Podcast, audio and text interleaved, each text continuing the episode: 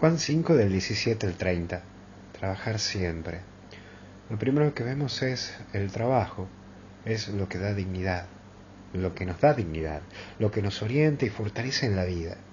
Es incluso lo que nos enriquece el tiempo. El trabajo es para fortalecer la vida del hombre.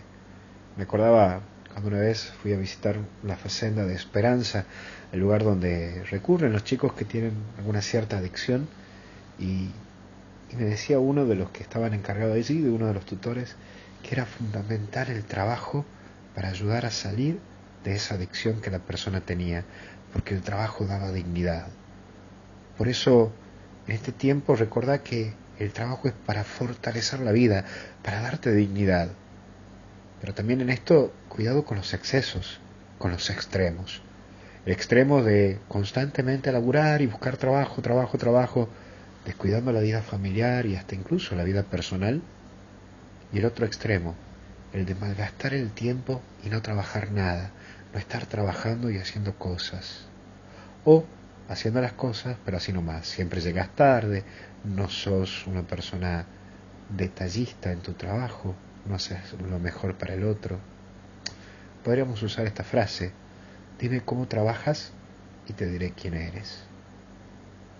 Por eso el segundo punto es quedar maravillados.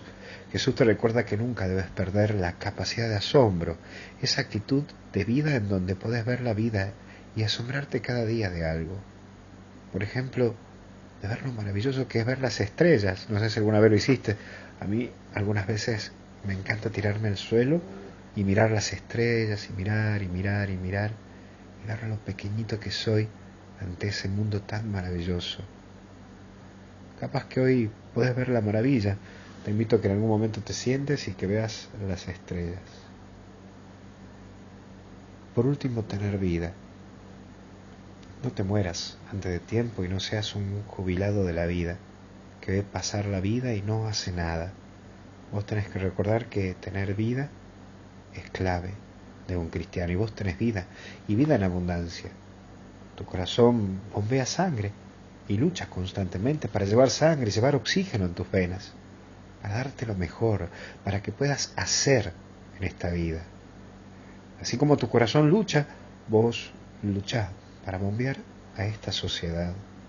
Bombea para que los católicos nos oxigenemos. Bombea para que recordemos que tenemos que amar la vida y no andar como muertos por esta vida.